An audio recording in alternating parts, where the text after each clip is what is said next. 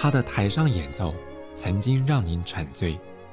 而他的台下人生更会让您感动。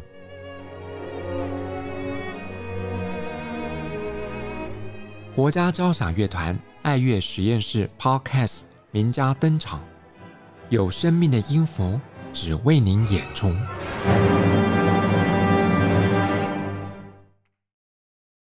欢迎收听国家交响乐团 Podcast 节目，我是沈子清。要研究一位历史人物，当然除了他的事迹之外，其实他的生平故事往往也有引人入胜的地方。那如果我们就音乐领域来看的话，过去一百年，在台湾这块土地上，就曾经有一位作曲家让台湾大放异彩，这位就是姜文也。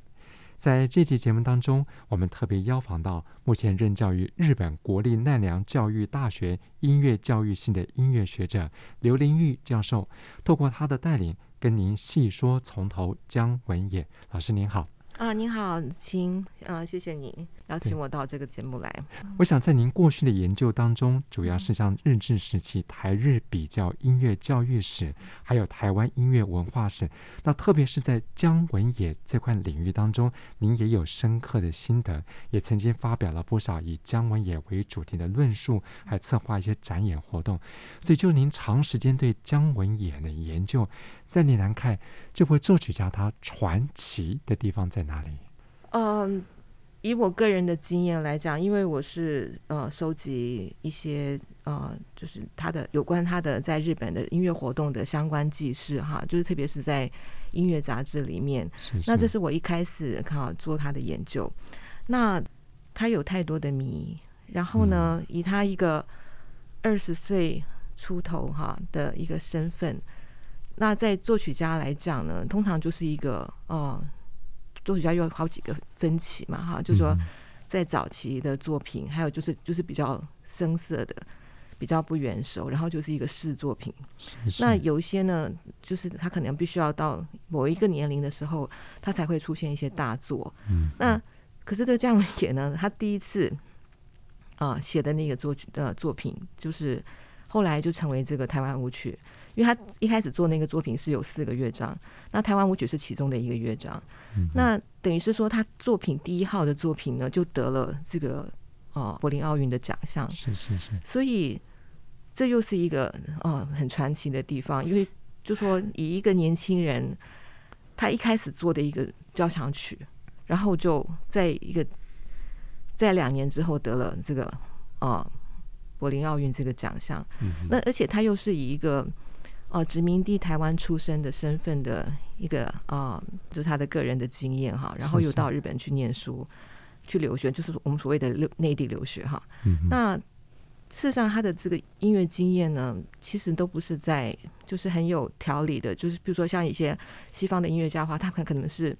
他们是出生在音乐家的家庭，然后也有就是父亲的呃父母的教导，可是姜文也也不是，那他就是很多都是。呃，他听来的，然后他可能是，也也可能他也在厦门就以前有一些这个西乐的经验，那他本身又非常喜欢音乐，那所以呢，有这样子的经验，然后造成他一直想要呃，就是往音乐这个方向走。可是他的这个学习的过程，其实并不是像呃像西方的音乐家，就是到音乐院去，然后受过非常正统又是有系统的正规教育。他是在呃就是东京音乐学校这个学校里面，他们有一个呃就是今天的呃东京艺术大学，他们是设了呃就是所谓的补校哈，就是你可以去呃去修课，是选课哈，就是它是一个选科。那所以。那也不是一个就是很很正规的一个课程，就是你想要修，比如说你要修学声乐，或是你要学作曲，那你就去修那堂课。那你修一堂课，它大概规定呃一个礼拜就是三个小时。那所以呢，他就是在这个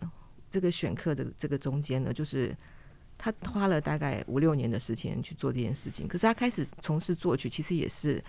呃两三年，就是他他选这个课到他得奖哈。就是他，因为这个台湾作台湾舞曲，其实并不是一开始就是在柏林奥运得奖，他本来就已经在日本就先得得过奖了。那所以，在我们一般我们自己学音乐来看哦，这个过程是非常的不可思议啊。对，然后另外一点呢，就是说，呃，他其实不只是音乐，呃，就是他作曲，他唱唱唱歌，他是声乐家。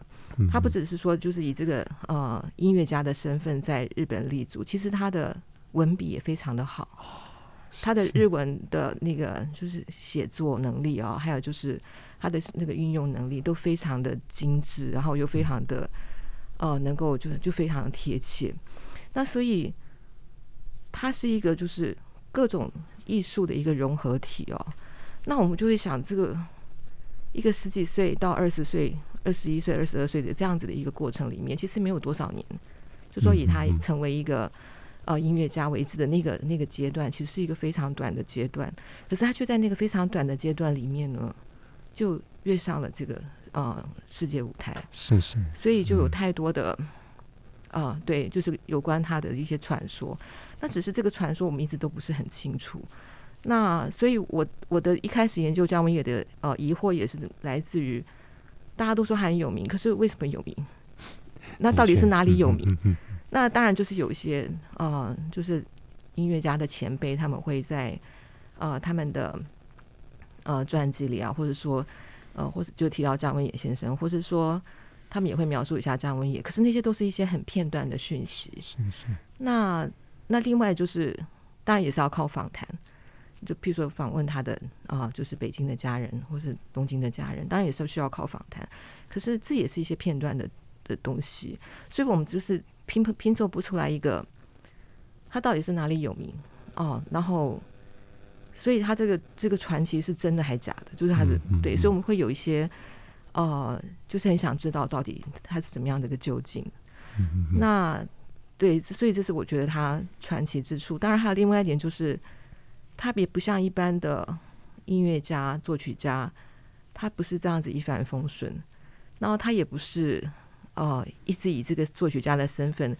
一直就是累积，然后一直到他过世为止，有一个有一个很好的呃，就是结果。他一直都处在这个政治环境的这个玩弄之下哦，是是，所以一直会有一些会影响到他的创作，那甚至影响到他的作品，就是他呃遗失，我们找不到，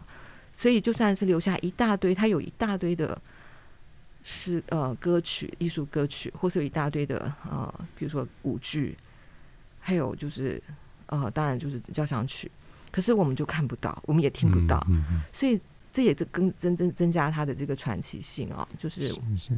呃，有很多的谜。对、我，我想这是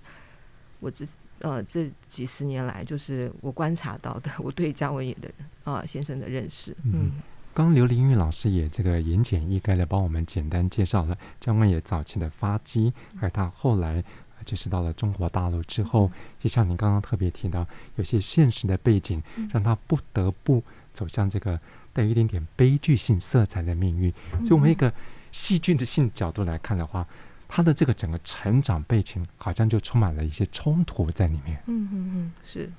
那如果说每个人的一生当中都有个贵人，那其实姜文也在他早期在这个日本留学的时候，就曾经碰到一位贵人。我相信这个对这位不是主流出身背景的这个年轻人来讲，也造就他一生的音乐成就。嗯，是，呃，其实我觉得姜文也他其实遇到非常多的贵人。那。就说有援助他经济的贵人，那也有就是在他音乐成长上帮助他的贵人。嗯嗯。那还有就是，呃，譬如说他到了北京去之后，还是有有一些人在帮助他。那只是呢，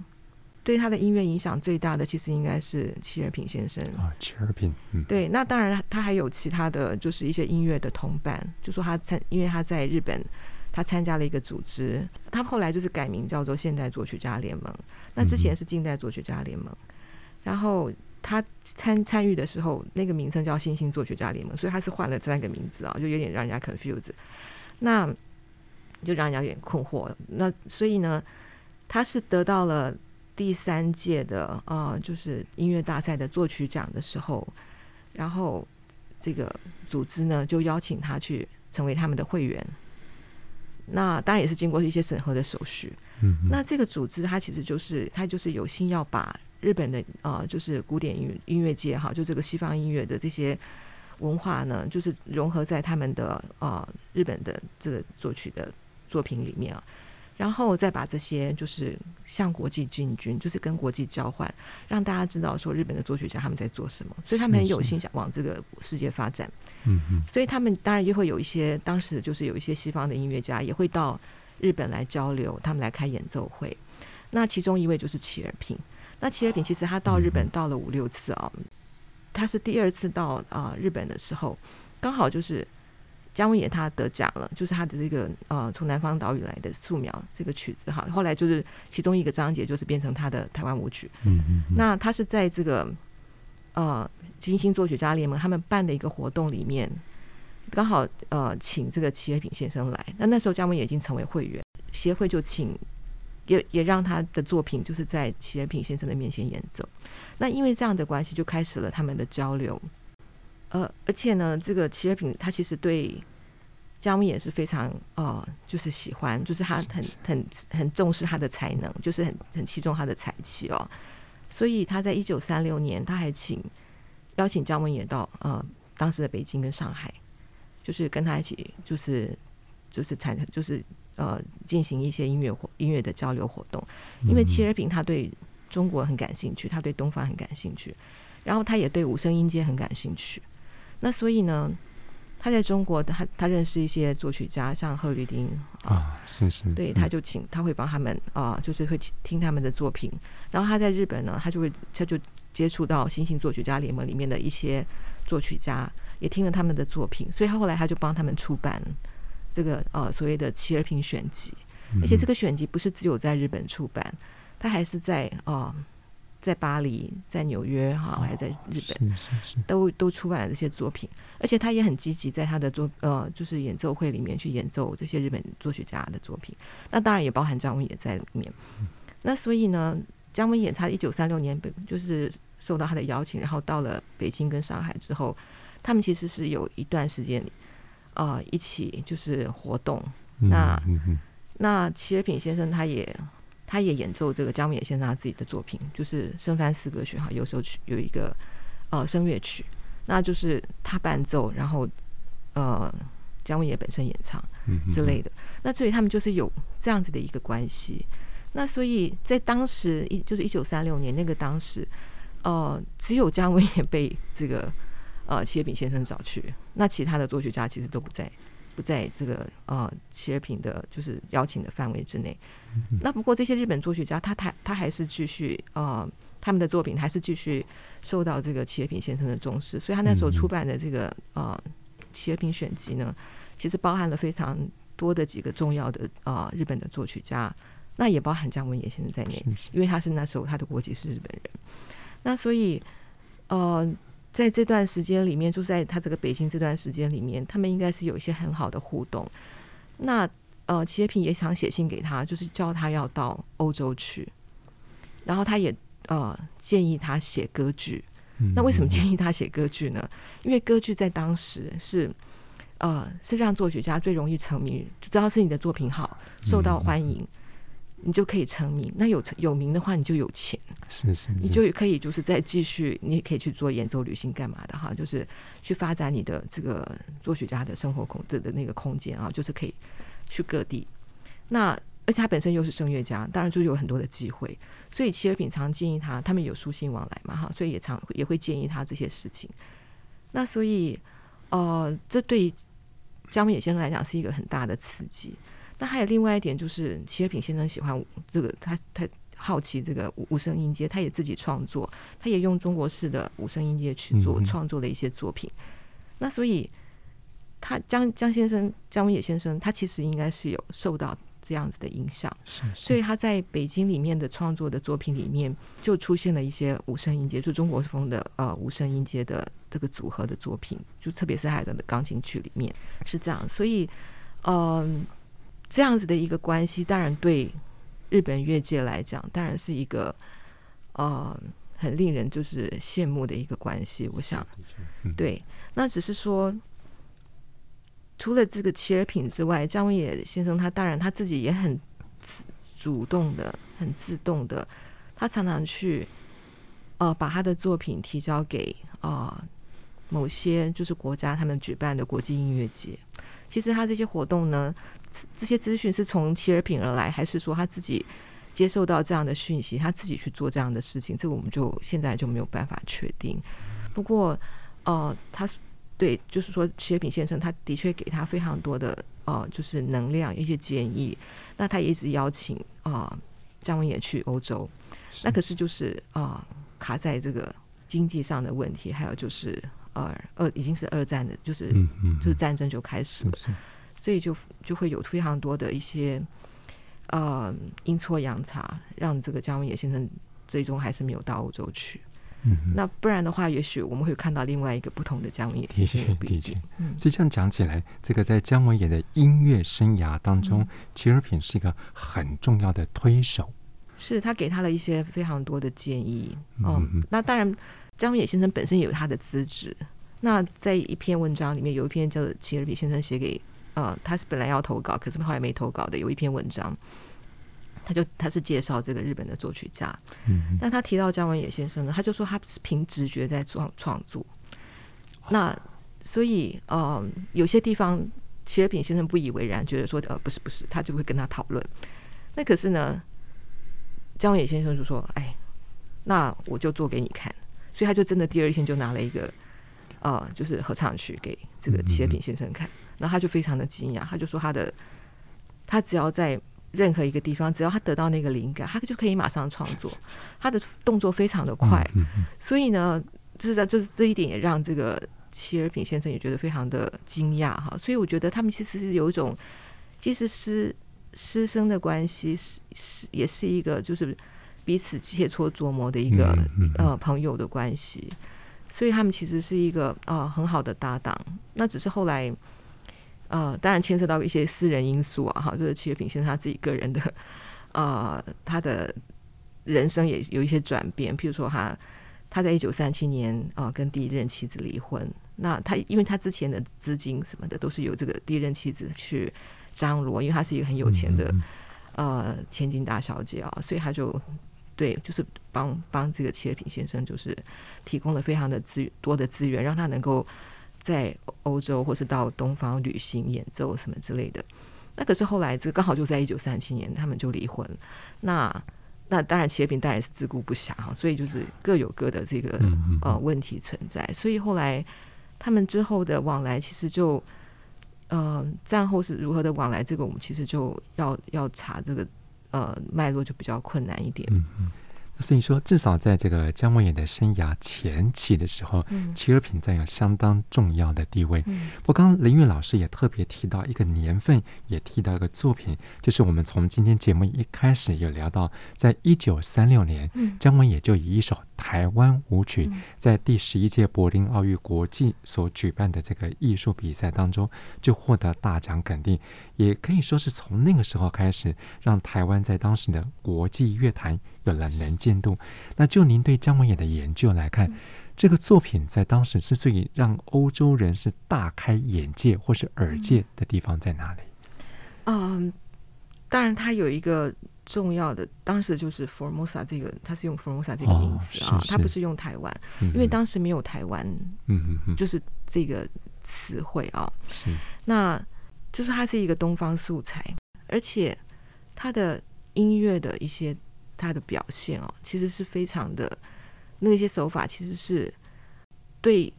他们来讲，一个东方人居然用这样子的一些语言去表达。呃，这样子的一个作品，嗯嗯嗯，而且他的那些配器都非常的有趣，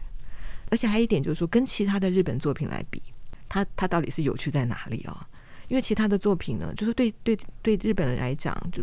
哦、呃，就是因为日本在当时的整个亚东亚哈，它是吸收这个西方音乐是吸收的非常迅速的，因为他们的明治维新的关系，嗯嗯，所以他们其实那时候也已经有非常多的作曲家，可是他们都是非常的保守的在。研究这个作曲法理论，然后就一点一点的去，呃，谨慎的去创作一些自己西方作曲家创作过的一些手一些表现的的东西，然后他们再去 copy 哈，他们再去模仿，然后再融入他们的自己的 idea，然后然后再继续就是谨慎的做出一些管交响乐曲。可是那些东西都非常的，呃，它不是那么有趣的东西，就是它是一个嗯比较拘束的东西，因为他们就是就是它是在一个理理论上的架构，然后会考虑到各种和声，或者说即使是现代音乐，他们其实其实在当时他们走的比较像是就是浪漫派的啊这个作曲风格。那姜文也的东西，姜文也先生的东西就不是那个样子，因为他就就像我刚刚讲的，他自己也觉得那个东西是一个直觉性的东西。是是。那他之前在创作这个作品的时候呢，他第其实这个不是他的初稿，他已经是创作之后，他又觉得不满意，因为他觉得他用了过多的呃理论架构。嗯嗯。然后所以他就又把它重新大修了一次，就是用他他觉得应该是要用他的直觉，所以他在。创作这个东西的时候，他用的一些音响啊，哦，其实是非常特殊。比如说像用那个呃打打击乐器的一些一些方式，就是让人家觉得他有东方色彩，可是又不太东方。嗯，那我们在想，这个东西在其他的日本人的作品里面是看不到的。那甚至在其他的欧洲国家也，他们也应该也觉得很新鲜，因为没有这样子的一些素材。对，所以这是为什么？呃，因为。台湾舞曲其实不止在这个柏林得奖，然后其实后来也得过呃其他的奖项啊，就是在日本有一个叫怀安格尔的一个一个作曲家，他其实有设了一个作曲奖在日本。那江野也也曾曾经去投过这个啊、呃、这个就是应征这个奖。那当当时是得到第就是佳作啦，也不是说最好，可是也是佳作，可是也是就说也是不只是切尔宾，就是其他的。西方的作曲家也认同这个作品，嗯，所以，呃，可见这个作品它有它的一些很特殊的，对西方来音作曲家来讲，就是它有它特殊的一些表现的形式，然后也有一些呃，就是特殊的这个音效。那姜文也他自己自本身也非常自豪这一点。嗯嗯嗯，我想透过林韵老师这样子的介绍，我相信朋友可以了解这个姜文也光是这首台湾舞曲，我们称它是奇才一点也不为过。甚至刚刚林韵老师也特别提到，姜文也自称他自己是凭直觉来创作，所以我想这首台湾舞曲也是展现这位凭直觉创作的天才他的一个早期的代表作。是。嗯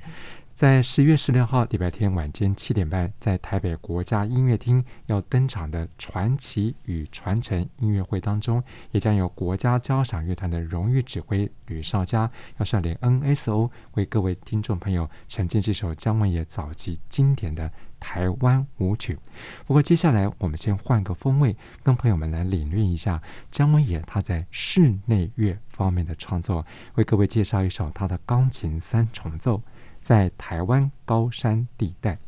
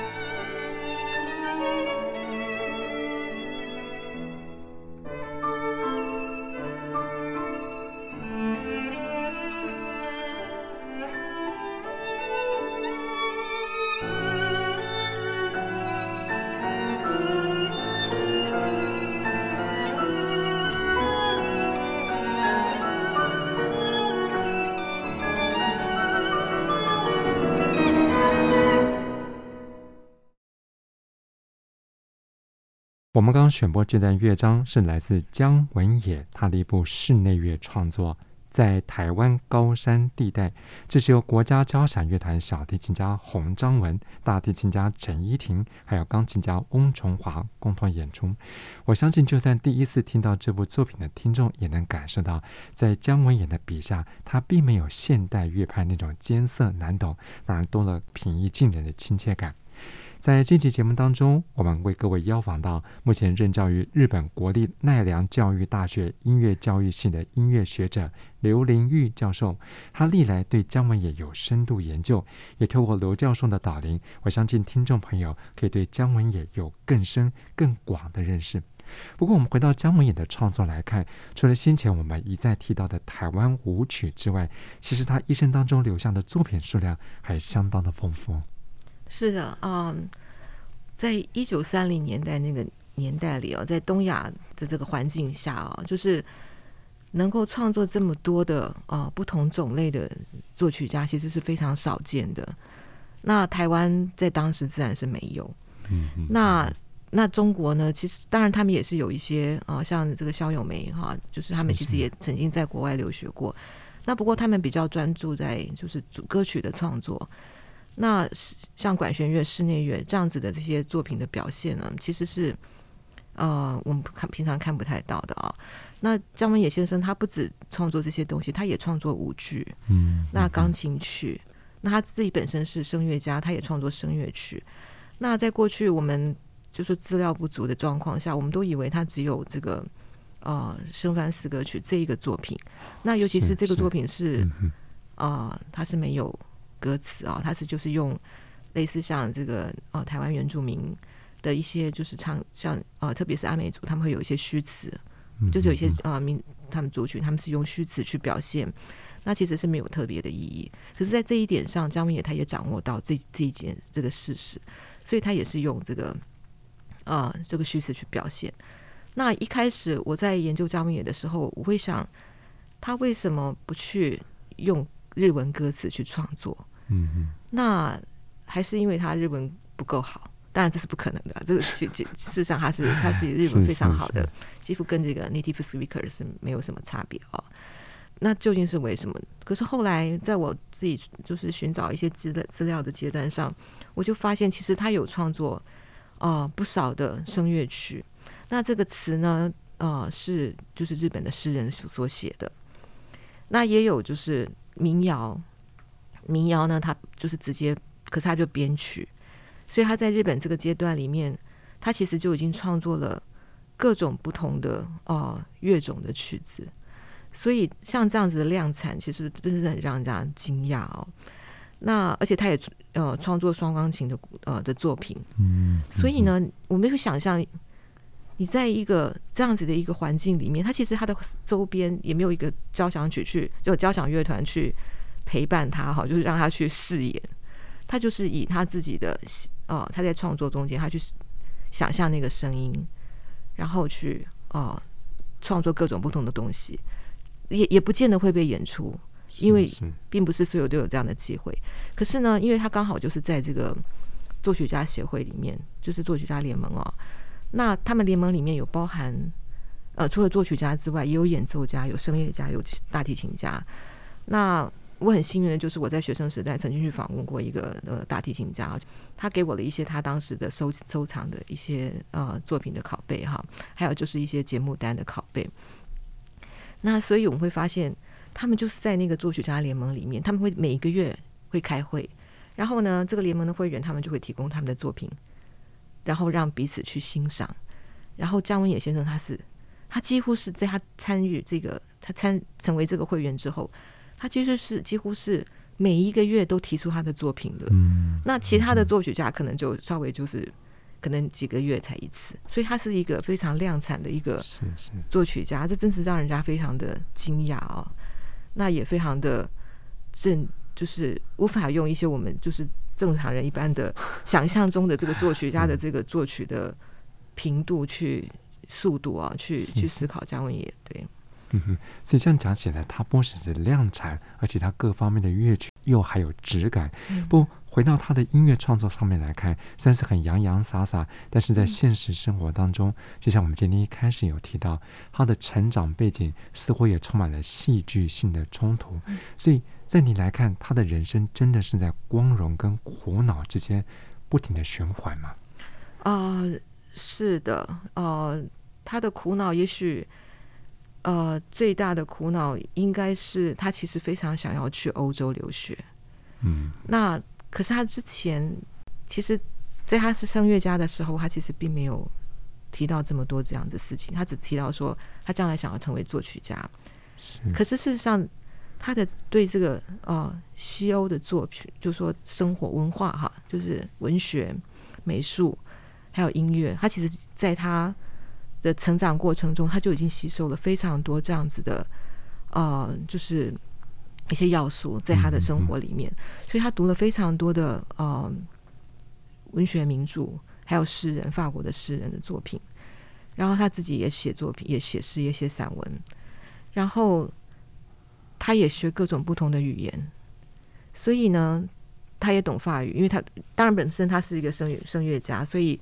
他在呃，比如说他去参加比赛，他当然要呃要懂得怎么样去发德语音。是是是。那他自己本身是工业高等工业学校毕业，所以他也啊、呃、很努力的去学这个工业的德文。那后来转唱这个呃德国 Lied 的时候呢，就是德国艺术歌曲的时候呢，他又开始去学这些就是优美的德文。然后还有就是他也很热衷去学法文。那因为他在呃中学的时代，他也。学英文，因为他当时跟一个卫理公会的一个呃，就是宣宣教师有一个很好的良好的关系。那个宣教师非常疼他，一个女的宣教师哈，叫 Scott 啊，Mary Scott，那对他也很好，但他也曾经资助过他，所以他的英文也许是从那个边学来的，因为他可以跟齐尔品沟通。那齐尔品是不会讲日文的，那他们的书信往返也是英文，所以他也有他的这个语言能力、语言天才哈。那所以呢，他其实是一个，就是以我们现在来来讲，他是一个 gift，他就有一个有非常多在这个艺术上的这个天分。所以有这样的天分，他当然希望能够到一个让他能够就是全全新发展的地方。那欧洲在当时就是哦，世界就是古典音乐世界的中心，那又是这个西方，对，他就是汇集了各种不同的人才，包含像谢尔品，谢尔品其实也不是法国人，他是俄俄国人。可是他就凭着他的才能，他可以达到这个哦，法国这个呃，就是越界里面，然后在那边有可以在那边立足。那他当然也希望能够像齐尔平这样子，他也觉得他自己有这样的能力。那特别是他得到这个呃欧洲的奖项之后，他觉得他是应该要去那边尝试试，就是对。可是他一直没有这个机会，呃，他一直就是缺钱。所以他想尽办法，希望大家能够就是资助他。然后，那当时将呃台湾的这个报社的，就是呃《新民报》报社的社长那个杨肇嘉先生呢，他也是非常的呃，他非常欣赏这个江先生的才华，所以他也会资助他一些就是生活费什么之类的。可是去欧洲留学其实是一个非常大的费用。他当时是他当时。姜文也他提出的费用是八千块日币，那八千块日币是多少钱呢？是当时的这个教员他十八年的薪水，所以当然是不可能，不是江就说就算是这个杨兆佳先生他有他的一些资产，可是他也不可能提供这么多的经费，所以他当时就提议让他就是有一个呃办一个就是江文野后援会，就是资助他能够去欧洲念书，那这个后援会也成立了，那也呃也。集到了一些经费，可是还是不够，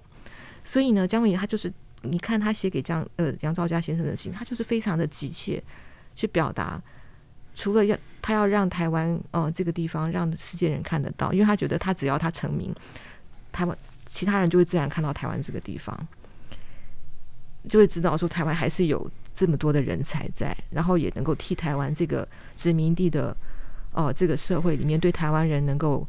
呃。提高他们的身份地位，那这这也当然也是杨兆佳先生他们的理想啊。那当然他自己更急迫的想要去学一些，呃，就是理论上的东西，因为他他在日本其实并没有那么多人可以让他去学了，因为他已经到了走到这个地步。其他人其实就是跟他同时在同一个年代里面的作曲家的作品去比较，他们都是谢尔平选集里面的啊、呃、作品。可是你一听你就知道，他们其实是哦是完全不同的风格的。那那切尔平先生他也赞赏这个姜文野先生的作品呢，是就说他是非常有特色，虽然他不是不完美。可是他非常的独特，就是有他个性。那所以像这样子的状况下，他当然是积极营营的想要去去欧洲。可是呢，嗯嗯一方面是时时代，就是战争开始了，然后日本开始在限制这些呃艺术家们的他们的思想还有创作，然后要就是以这个文国家政策为主，所以就把一些文学家、美术家或者是音乐家全部都抓去。参加一个文化协会啊，他们就组成了一个文化协会。那姜文也当然他也躲不掉，所以他等于在这个大场大环境下，他也被受到拘束。然后在他自己个人的这个呃，就是生活状况呢，也没有办法去满足他，去寻找一个新的，就是刺激他的创作的东西。所以我觉得他一直在做选择啊，就当然是当然做选择。那他的第二个选择，他就是到了北京。因为他在北京的那些作品，其实呃，齐尔平也很看好，也帮他出过这个，就是在在他的这个齐尔平选集里面，也把他的北京的呃创作的作品也也也出版了啊，所以所以对他来讲，北京也是刺激他的一个新的环境，所以会让他去呃有有非常多的产生非常多的这个全员勇士哈，就让他就是。让他去创作非常多的这个唐诗宋词名元曲的这些艺术歌曲，那当然包含当然就是呃孔庙大成乐章也是啊，嗯、呃，因为有太多新的东西，他是他从前在日本并不知道的。那当然还有一点就是说，其实姜文也先生他是他是以前是小学时候当然就学过汉学，他一开始写的日记其实是用汉文写的，所以他的汉文底子其实是很好，所以他可以。他可以去读那些啊，《论语》就是，就是就是，或是说《礼记》啊，就是就是当时的这些古古书啊，不是当时，现在也是啊，就是这些古籍，他有办法去吸收那些东西，然后去转换成他的这个啊音乐作品。所以呢，这是他一个另外一个，就是他替他自己找到的一个路，让他自己就说可以，虽然他没有办法到欧洲去了，他已经放弃了，因为他在一九三七年啊，结果他还就是。在齐尔平或是在杨兆佳先生没有办法资助他的情况下，他到了北京之后，其实他应该就已经放弃去欧洲这件事情。是是。可是，在他转向到这个北京去之后，他当然发现一大堆的这个新的素材，那也就是让他的音乐生活也很充实。可是那些作品其实并没有上演的太多上演的机会，那反而是他就是受到这个啊、呃、当时的文化协会的请托，或者是说。一些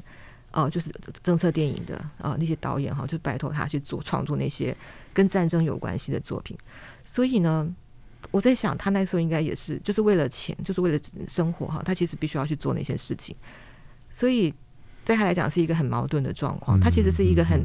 纯粹的、很很纯真的一个作一个一个音乐家、作曲家，可是他又却必须要去为了配合当时的战争的政策，然后。去做一些他不想做的事情，所以他在列那些作曲表的里面，他绝对不会放那些他当时创作的那些文化电影的，或是或是一些就是政策性的音乐。嗯嗯，那反而就是那些他喜欢的，他曾曾经创过创作过的艺术歌曲。那可是战后，就说他又有，就是在战后之后，他又有他的新的苦恼，因为他就是又受到这个。哦，以他当时的这个身份，其实，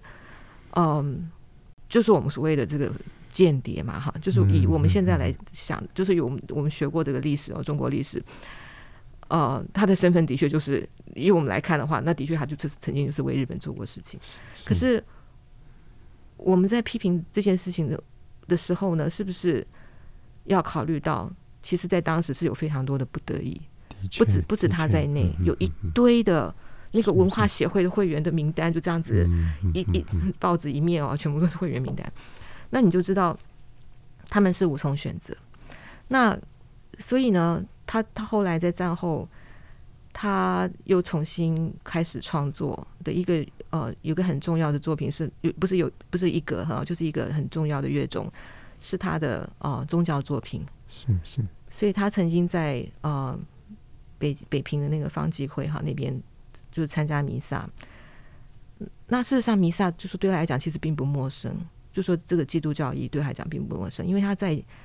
他在啊、日本，他在那个卫理公会的时候，他就已经学，他就已经就是熟读圣经，因为这个这个 Scott 这个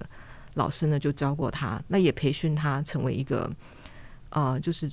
呃主日学的老师，嗯，所以他可以他对这个圣经是很熟悉的，所以当他在北京又重新，当然就是天主教跟基督教是不一样的，可是呃用的圣经是同一本。那所以呢，他在那边创作了呃非常多的就是宗教歌曲，我觉得这是他的一个哦、呃，就是在他创作的的过程里面的一个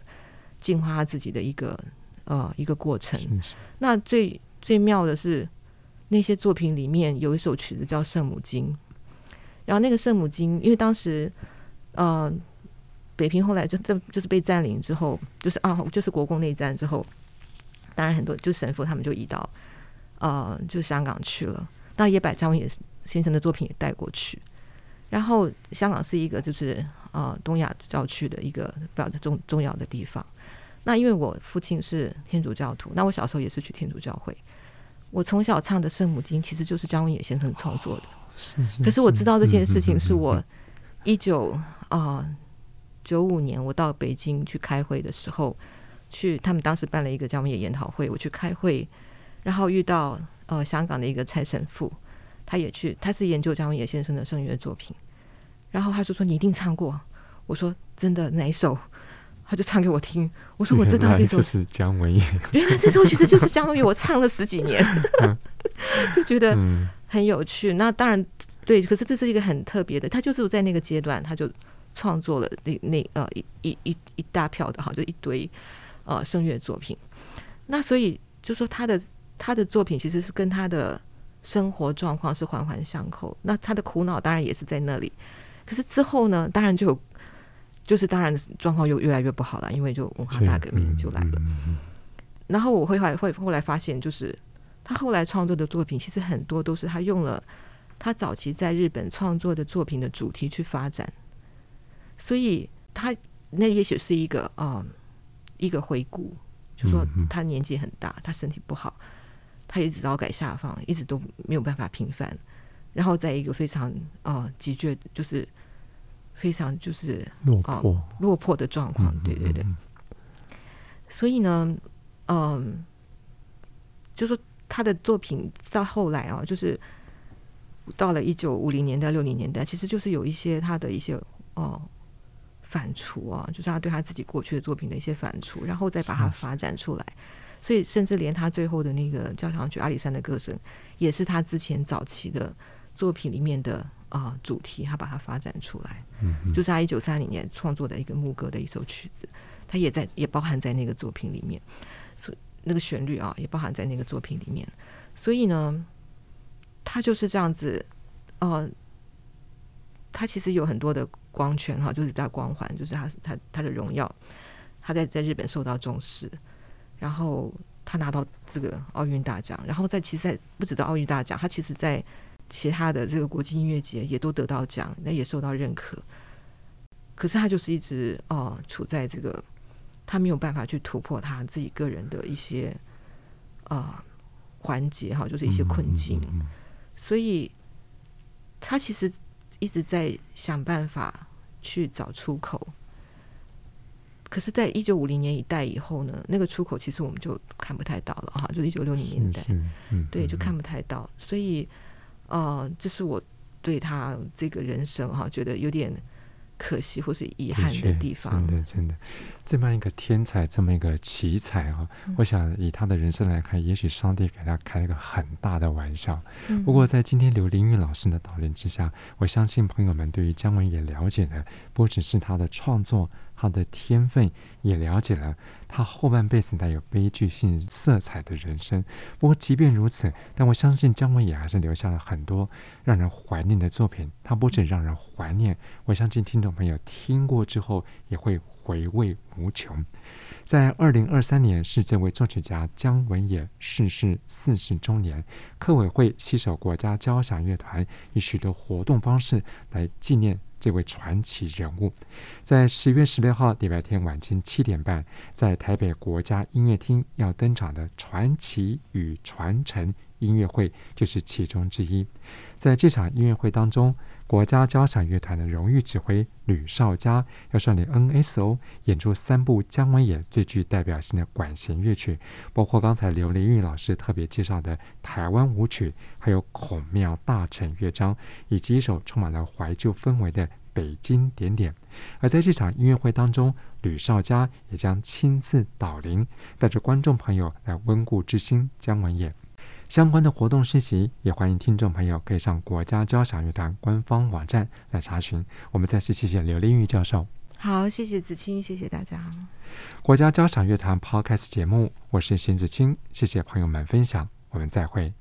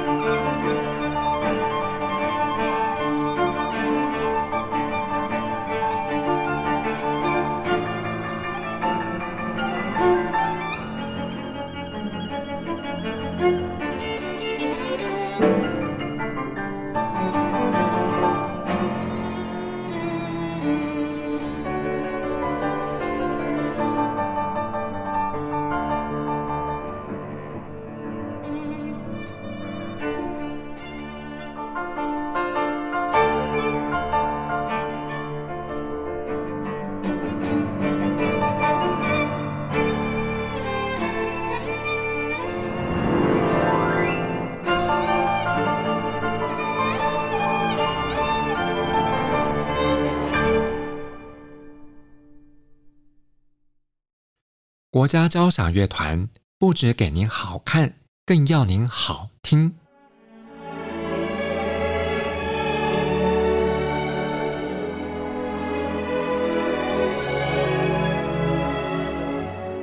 国家交响乐团独家精彩实况，原创 Podcast 节目，舒缓音乐，